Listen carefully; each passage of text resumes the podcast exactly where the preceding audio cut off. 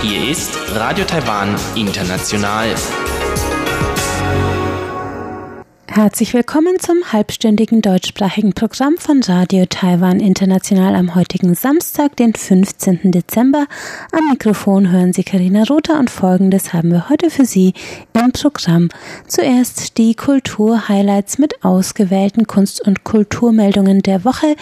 Danach geht es weiter mit Reise durch Taiwan und da ist Chiu Bihui heute im Gespräch mit Svetlana Weimar, die gerade ein Praktikum bei Radio Taiwan International absolviert und in ihrer Freizeit unter anderem das Regenbogendorf in Taichung in Mitteltaiwan und den Yelio Geopark an der Nordküste besucht hat und heute davon berichtet.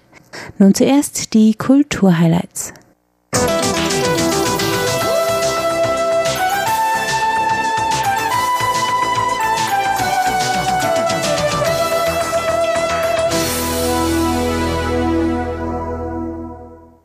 Herzlich willkommen zu den ausgewählten Kunst- und Kulturmeldungen in dieser Woche.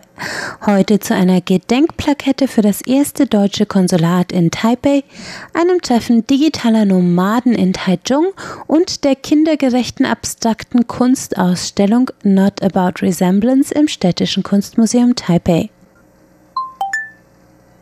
Die Stadt Taipei und das Deutsche Institut in Taiwan haben am vergangenen Mittwoch, den 12.12., .12., in einer feierlichen Zeremonie eine Gedächtnisplakette an der Außenmauer der Zhongxiao Mittelschule in Taipei im Stadtteil Dadaocheng enthüllt. An der Stelle der Mittelschule stand zur Zeit des Deutschen Kaiserreichs das erste deutsche Konsulat. Das Gebäude war 1895 erbaut worden und diente als deutsche Vertretung zur Zeit der japanischen Kolonialherrschaft und bis in die frühen Jahre der Chiang Kai-shek-Regierung. 2015 machten sich Mitarbeiter des Deutschen Instituts an die Arbeit, um den genauen Standort des in Vergessenheit geratenen und Mitte des letzten Jahrhunderts abgerissenen Gebäudes zu ermitteln. Seit dieser Woche zeugt die dreisprachige Gedächtnisplakette im historischen Stadtteil Dadaochang von der Existenz des Gebäudes. Remote Taiwan und Monospace veranstalten heute am 15. Dezember in Taichung das Digital Nomad Festival Taiwan. Digital Nomads, digitale Nomaden, sind vorwiegend junge kosmopolitische Menschen aus aller Welt, die via Computer und Internet arbeiten und nicht an einen Standort gebunden sind. Viele dieser digitalen Nomaden suchen sich daher einen Ort auf der Welt mit niedrigen Lebenshaltungskosten oder reisen von Land zu Land, um während ihrer Arbeit, die sie ortsunabhängig weiterführen können, andere Länder zu sehen. Remote Taiwan ist eine Organisation, die diese Menschen in Taiwan vernetzt. Der Monospace in Taichung wurde im letzten Jahr als sogenannter Coworking Space gegründet, als Raum, den Selbstständige, die vom Computer aus arbeiten, als kollektiven Büroraum nutzen können. Auf dem heutigen Festival trafen sich in Taiwan ansässige digitale Nomaden und potenzielle Arbeitgeber und Vermittler, um sich auszutauschen und zu vernetzen. Das Städtische Kunstmuseum Taipei bietet in seinem Zentrum für Kinderbildung derzeit zahlreiche Aktivitäten und Ausstellungen an, um Kinder mit abstrakter Kunst vertraut zu machen. Eines dieser Angebote ist die heute eröffnete Ausstellung Not About Resemblance. Es geht nicht um Ähnlichkeit. Darin werden die abstrakten Werke Ho Kun Jungs, Zong Po's und Emily Youngs in einer Mischung aus Ausstellung und Atelier gezeigt, während die Kinder den Künstlern gleichzeitig live bei der Arbeit im integrierten Studio zusehen können. Die Werke sind als abstrakte Kunst keine Abbildungen der Realität, sondern sollen den Kindern ungefilterten künstlerischen Ausdruck in Form von Farbkomposition, Materialauswahl und Bildaufbau vor Augen führen. Die jungen und junggebliebenen Besucher haben außerdem die Möglichkeit, sich selbst als abstrakte Künstler zu betätigen. Noch bis zum 14. April 2019 kann Not About Resemblance im Städtischen Kunstmuseum besichtigt werden.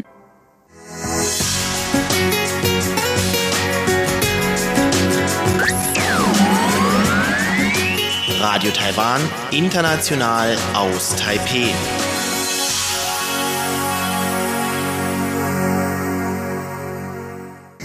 Es folgt Reise durch Taiwan mit Chobi Hui und ihrem heutigen Gast Svetlana Weimar. Frau Weimar macht gerade ein Praktikum bei Radio Taiwan International und hat in ihrer Freizeit einige Reisen durch Taiwan unternommen. In der heutigen Sendung erzählt sie über zwei Sehenswürdigkeiten in Taiwan, nämlich das Regenbogendorf in Taichung in Mittel-Taiwan und den Yelio Geopark in Nord-Taiwan.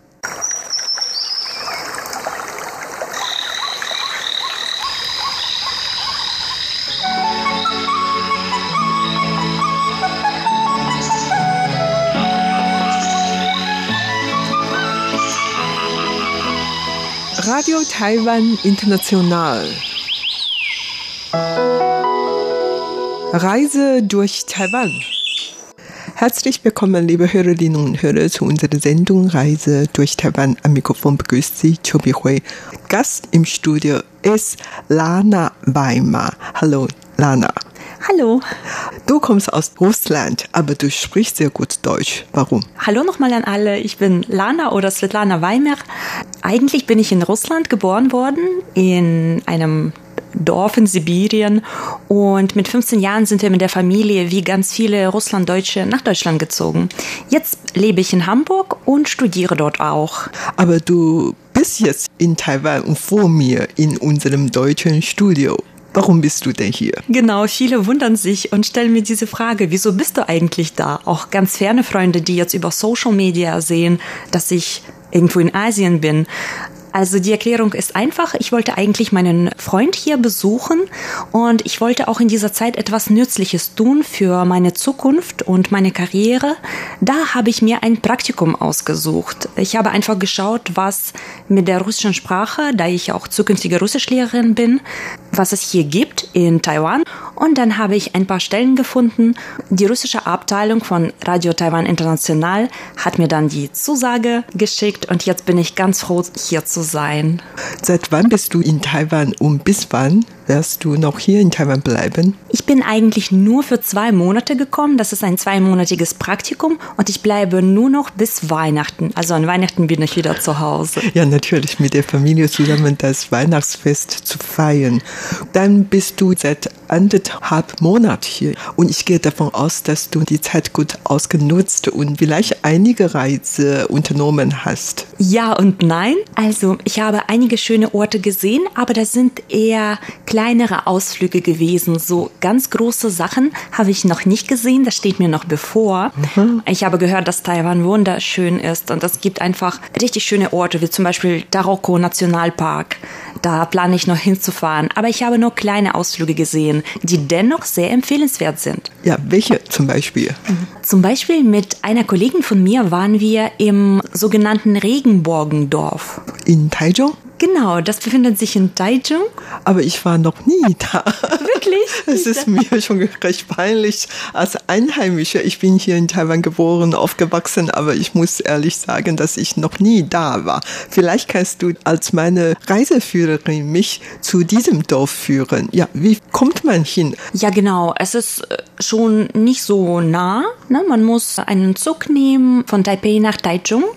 Und dann vor Ort ähm, haben wir auch es uns einfacher gemacht. Wir haben ein Taxi genommen, einfach. Die Taxifahrer wissen ja Bescheid über solche touristischen Orte und sie wissen dann, auch wenn man nicht so gut spricht, man sagt Rainbow Village und dann wissen sie Bescheid, wo man einen hinbringt. Das kostet auch nicht so viel, also zwischen 160 und 200 äh, Taiwan-Dollar, also etwa 5 bis 6 Euro. Dann kann ich mir gut vorstellen, dass diese Strecke nicht so weit ist und daher kann man ja mit dem Taxi auch schnell hinfahren. Ja. Genau, also von Taipei erstmal bis Hauptbahnhof Taichung mit der Bahn und da ab Hauptbahnhof. Es ist nicht wirklich im Zentrum. Ähm, diese Siedlung ist ja auch historisch klar, war eine Soldatensiedlung, deswegen ein bisschen am Rande. Aber da fahren auch Busse. Man kann, ähm, ich weiß jetzt nicht welche, aber man kann ganz gut, äh, wenn man das googelt, steht auf vielen Seiten wie zum Beispiel taichung.guide kann man nachschauen, welche Busse genau dahin fahren. Das ist günstiger. Aber sonst auch kann man sich ein Taxi teilen, wenn man mit einer Gruppe mhm. fährt. Okay, kannst du uns jetzt diese Dorf kurz vorstellen? Ja, also ich war ganz begeistert. Es war klein, aber dennoch so schön und so bunt. Es ist eine Militärsiedlung, eine ehemalige Militärsiedlung, damals nach dem chinesischen Bürgerkrieg entstanden, glaube ich. Und dann musste die entmachtete Partei nach, sich nach Taiwan zurückziehen. Und dann mussten auch Soldaten irgendwo untergebracht werden. Und ich habe gehört, dass solche Siedlungen getrennt von Einheimischen so am Rande der Stadt gebaut wurden. Genau, und da haben einfach Soldaten gelebt so zur Vorgeschichte. Aber was bei dieser Siedlung besonders ist, da hat ein ehemaliger Soldat, der jetzt noch am Leben ist, wir haben den auch gesehen. Noch gesehen und Ja, mit ihm zusammen fotografiert?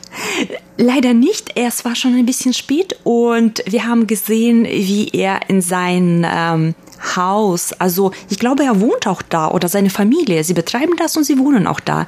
Wie er von einer Jüngeren begleitet wurde und schon in das Haus reingegangen ist, da wollten wir nicht stören. Genau, aber wir haben ihn noch gesehen und ähm, bestimmt hat er noch ganz viele spannende Geschichten.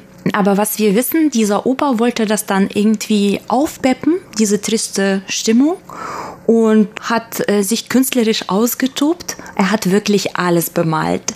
Wenn man reingeht in diese Siedlungen, da sind nur ein paar Häuser, muss man sagen. Es ist nicht so groß. Vieles wurde schon abgerissen. Ein paar Häuser sind da, aber es ist ein super Erlebnis, weil es super bunt ist. Da ist ganz viel Rot, Gelb, Blau, Grün und mit verschiedensten Farben und Motiven hat er alle Wände und auch die ganzen Böden bemalt. Also wirklich, da ist kein Fleck frei.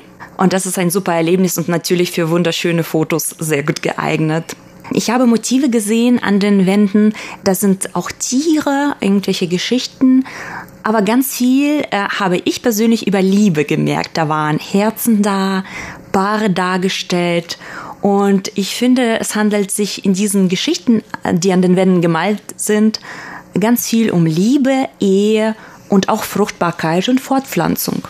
Ja, also wie gesagt, ich war selber noch nie da. Allerdings, ich habe im Internet ein bisschen gegoogelt und ich habe viele Fotos von diesem Dorf gesehen. Und dieses Dorf ist wirklich sehr, sehr, sehr bunt. Interessant dabei ist, dass der Opa zwar ein Erwachsener und eigentlich ein alter Mann ist, hat allerdings kleine äh, Tierchen, sowas ganz bunte und hübsche Dinge gemalt. Und ich habe auch gelesen, dass er eigentlich nie malen gelernt hat, aber seine Farbe ist so bunt und wirklich vital. Und das ist schon wirklich eine Seltsamkeit. Und viele Leute hat ihn auch als ein Genie bezeichnet, wie gesagt, weil er noch nie malen gelernt hat, aber er malt wirklich sehr schön. Ich finde also zum einen, dass er alles sehr schön bemalt hat und so aufgepeppt, dieses Dorf.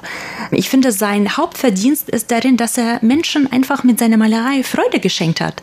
Einerseits habe ich im Internet gelesen, was mich verwundert hat, dass einige Menschen über Kommerzialisierung klagen.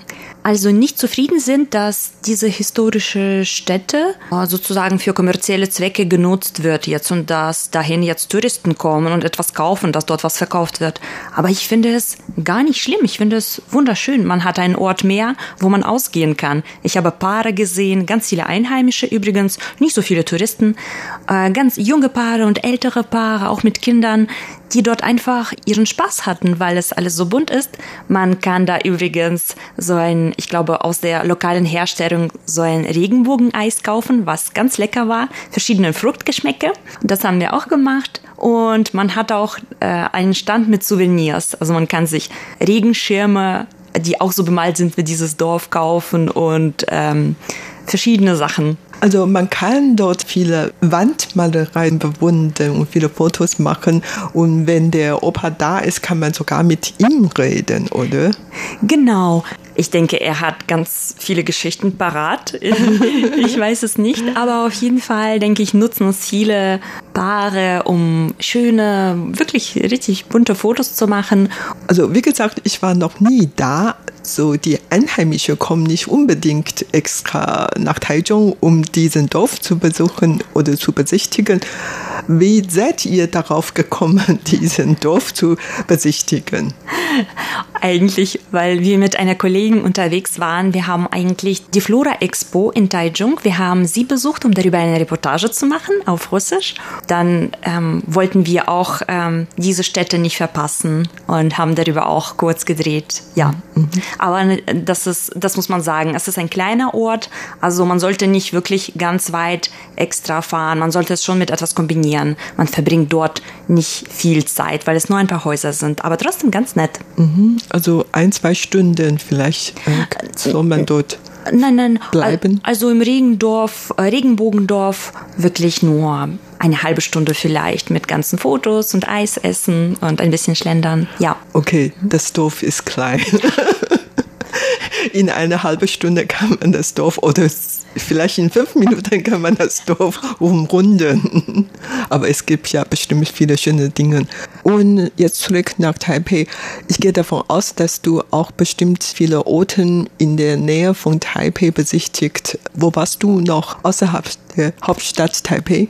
Das stimmt. Ich arbeite natürlich hier ganz ganz viel und das mache ich gerne, deswegen mache ich nicht so viele Ausflüge, aber zum Glück haben wir es mit meinem Freund an diesem Wochenende geschafft, ein, auch ein näheres Ziel, aber wunderschönes Ziel zu erkunden. Und zwar ist es Jeliu, Nationalpark oder Geopark Jeliu. Da war ich schon ein paar Mal. Es ist wirklich ein richtiger Ort für Touristen, würde ich sagen. Es ist total schön dort. Und was denken die Einheimischen? Ja, die besuchen natürlich auch gerne diesen Park und das ist auch der Grund, warum ich schon oft da war. Und vor allen Dingen, wenn ich Besuch aus Ausland bekomme, dann fühle ich die Leute dahin, weil das einfach schön ist. Ja. Ich denke, das ist äh, die richtige Entscheidung. Also kurz gesagt, es ist einfach ein Wunder der Natur, würde ich sagen. Es ist ein überaus empfehlenswerter Ort für einen Ausflug. Ja, das stimmt. Man kann wirklich einen Tagesausflug machen. Das liegt eigentlich auch nicht wirklich weit von der Hauptstadt Taipei. Das stimmt. Wir waren sehr verwundert. Also eigentlich ähm, war ich schon ein bisschen traurig, weil wir etwas verschlafen haben.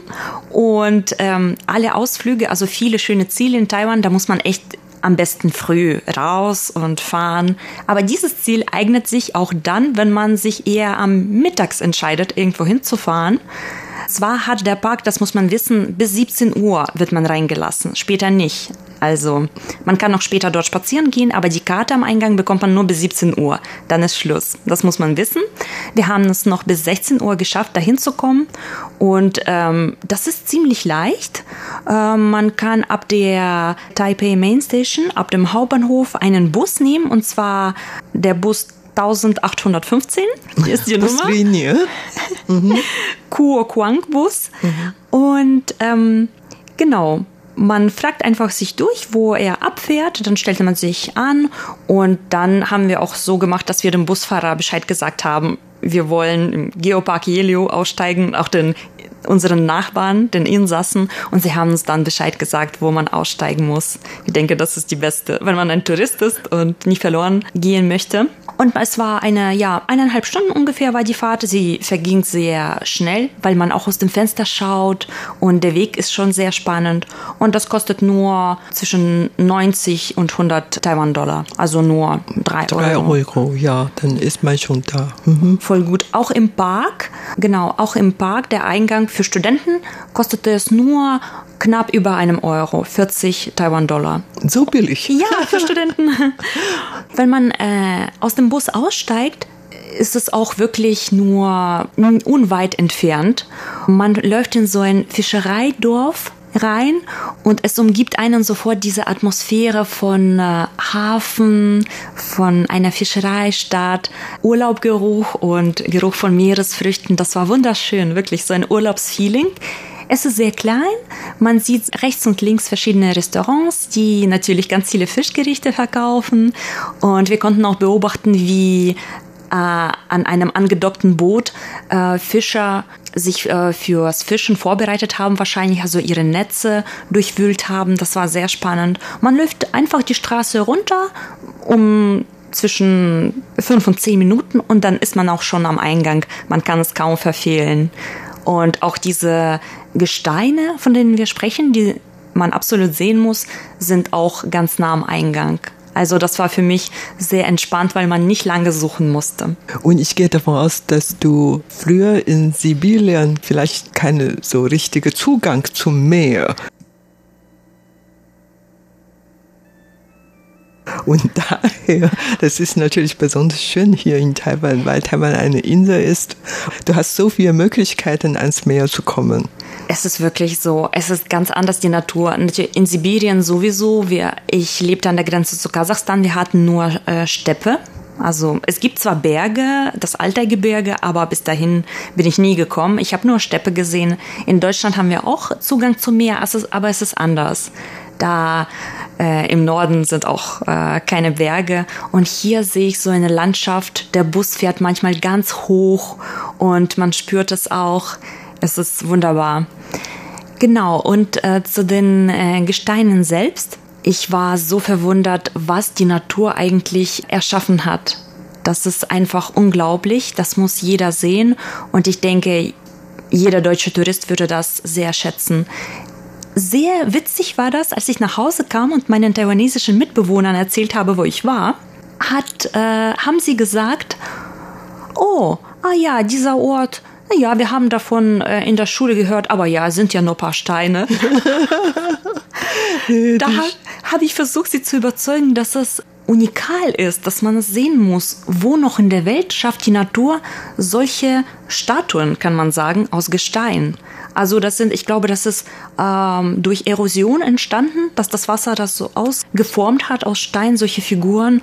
Und man sieht so eine Landschaft aus Stein, wo solche Bäume, kann man sagen. Manchmal hat das eine Form von Brokkoli oder das ganz berühmte ist ein Kopf der Königin, heißt das. Es erinnert wirklich an einige Figuren, diese Steinformationen, genau. Ja, viele haben mich einfach an kleine Bäume erinnert. Dort gab es natürlich Wächter, die aufgepasst haben, dass man nicht hinter die rote Linie geht, weil das ist wirklich dann führt zum Abgrund, zum Meer, dass man wirklich nicht. Bisschen gefährlich. Ja, ein bisschen gefährlich. Und die Touristen, wie wir sehen, wenn sie schöne Fotos haben wollen, dann äh, gehen sie jedes Risiko ein. Da gab es so eine rote Linie. Aber sonst, was mich auch gewundert hat, durfte man diese Steineinlagen betreten. Man durfte das betreten und auch anfassen. Das gibt's nicht so oft. Ganz oft solche Orte werden geschützt und von einer Wand getrennt. Man kann es nur sehen, aber nicht anfassen. Hier darf man es anfassen. Und das war unglaublich. Weil Taiwan eine Insel ist, solche Landschaft haben wir mehrere und daher, ja, also dieser Luxus haben wir noch. Das ist wirklich ein Luxus. Ja, wir haben wunderbare Fotos gemacht, auch wenn man etwas später kommt. Also jetzt sind wir ja im Dezember schon und in Taiwan ist es so warm, immer noch. ist es immer noch so, ist es immer so warm? Ja, das stimmt, ja, ja, ja genau, genau. Es ist anders als in Sibirien.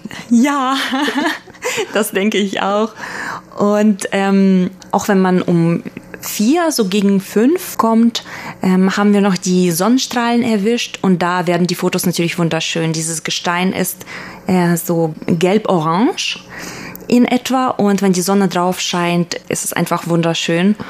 Und auf einigen Fotos, wenn man schafft, nur die Steine zu fotografieren, sieht es aus wie auf Mars. Mhm. Auf dem Planeten das stimmt Mars. schon, das stimmt schon. Ja, diesen Eindruck habe ich auch. Und es ist natürlich sehr schön in diesem Park. Man hört wirklich den äh, Ozean ja. und das ist schön. Und sieht die Schiffe im, äh, im Ozean. Ja, das war wunderbar. Was wir lustig fanden, ähm, also wir haben ganz viele Einheimische, nicht so viele Touristen aus anderen Ländern gesehen.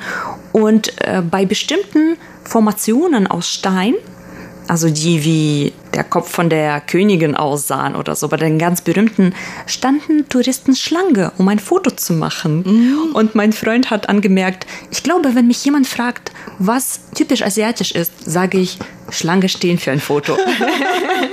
das ist auch eine Besonderheit in Taiwan oder überhaupt in ganz Asien. Man stehen sich an für ein gutes Essen oder für einen Eintritt oder für ein extra Produkte oder so. Oder in der Metro. Man drängelt nicht, sondern man stellt sich an. Also wenn man nicht in Taiwan war oder in Asien, weiß man das nicht. Das ist sehr verwundlich für, für den neuen Menschen. Also für mich, ich bin zum ersten Mal in Asien.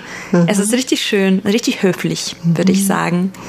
Und dann am Ende, wenn man da durchspaziert, auch abends ist es schön. Also man sieht auch, wie die Schiffe dann ihre Lichter anmachen und man sieht auf dem Berg die Stadt leuchten.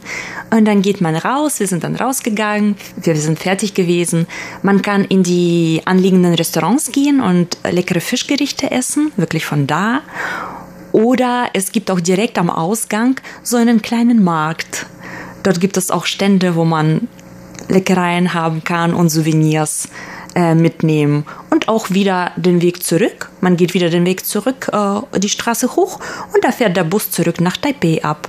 Und du bist, wie gesagt, seit anderthalb Monaten in Taiwan und welche Eindrücke hast du denn überhaupt von Taiwan? Ja, also zum Beispiel für mich als Neueinkömmling habe ich natürlich sofort die Metro gesehen. Ja, ich musste zu meinem zu meiner neuen Wohnung ankommen, ich musste zur Arbeit ankommen und ich benutze ganz viel die Metro. Und ich muss sagen, es ist einfach, es unterscheidet sich komplett von der deutschen oder der Metro in Hamburg. Es ist super sauber. Es gibt äh, gewisse Regeln. Natürlich kennen wir in Deutschland auch diese Sticker, auf denen steht, bitte nicht essen, nicht rauchen, nicht trinken. Aber irgendwie befolgen das nicht so viele Menschen und machen trotzdem, was sie wollen. Aber hier befolgen das wirklich die Einheimischen und sie nehmen das auch ernst. Es gibt auch Wachmänner, die äh, schauen, dass man äh, keinen Unsinn macht in der Metro und dadurch ist es richtig ordentlich und sauber. Die Menschen halten sich an die Regeln und ich finde, es ist ein sehr guter Service der Bahn hier an die Fahrgäste. Zum Beispiel, was für mich sehr bequem ist, es gibt fast an jeder Station oder an jeder Station Toiletten und auch mehrere. Also man kann in Not ähm, immer hingehen, es ist super sauber und es ist kostenlos. Und es gibt Räume für stillende Frauen, was wunderschön ist. Ich habe das mal im, gepostet und an meine Freunde geschickt. Alle, die ein kleines Kind haben in Deutschland, haben einfach Herzchen geschickt und ganz viele Smileys, dass es wunderschön ist.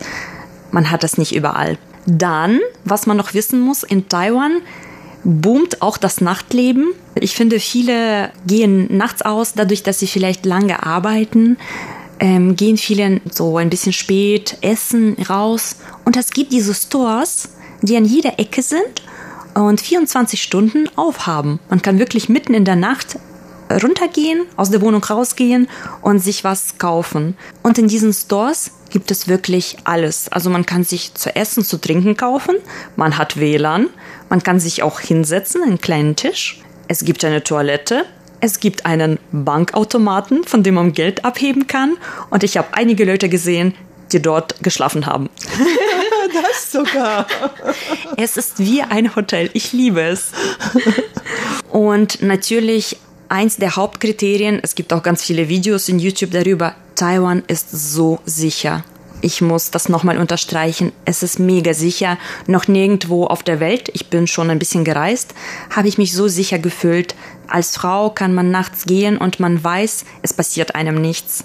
Oder ich habe Taiwanesen gesehen, die einfach ihre Smartphones auf den Tischen lassen, irgendwo im Restaurant und einfach rausgehen oder auf Toilette gehen sie sind so sicher, dass mit dem Smartphone nichts passiert und niemand das nimmt. Ja, das kann ich wirklich auch bestätigen. Mhm. Es ist überall herrscht diese Kultur des Respekts zueinander, finde ich. Also in den öffentlichen Verkehrsmitteln gibt es ja immer diese Plätze für ältere Personen oder Personen, zum Beispiel Schwangere oder die, die sich nicht so gut fühlen. Und Menschen tendenziell besetzen diese Plätze nicht, sondern lassen sie wirklich frei, falls jemand kommt, der in Not ist. Damit er nicht fragen muss, lassen die jüngeren Menschen diese Plätze einfach frei. Das fand ich wunderbar. Und auch, was wir ganz dringend in Deutschland und in Hamburg bei demselben Regenwetter brauchen und ein Beispiel in Taiwan nehmen sollen, hier teilen Menschen ihre Regenschirme. Und zwar, man nimmt einen Regenschirm mit, wenn es ein regnerischer Tag ist, und dann sitzt man irgendwo im Café, das ist der Regen ist vorbei, und man lässt dort einfach seinen Regenschirm. So vor Cafés oder vor offiziellen Institutionen stehen solche Regenschirmhalter. Man lässt dort die Regenschirme und wenn man plötzlich einen Regenschirm braucht, kann man sich einfach irgendeins nehmen. Man teilt die Regenschirme. Ja, das stimmt ja auch. Ja, so, vielen herzlichen Dank für deine Berichte. Vielen Dank für das Gespräch. Und das war's für heute in unserer Sendung Reise durch Taiwan. Vielen Dank für das Zuhören. Am Mikrofon waren Svetlana Weimar und Chobi Hui.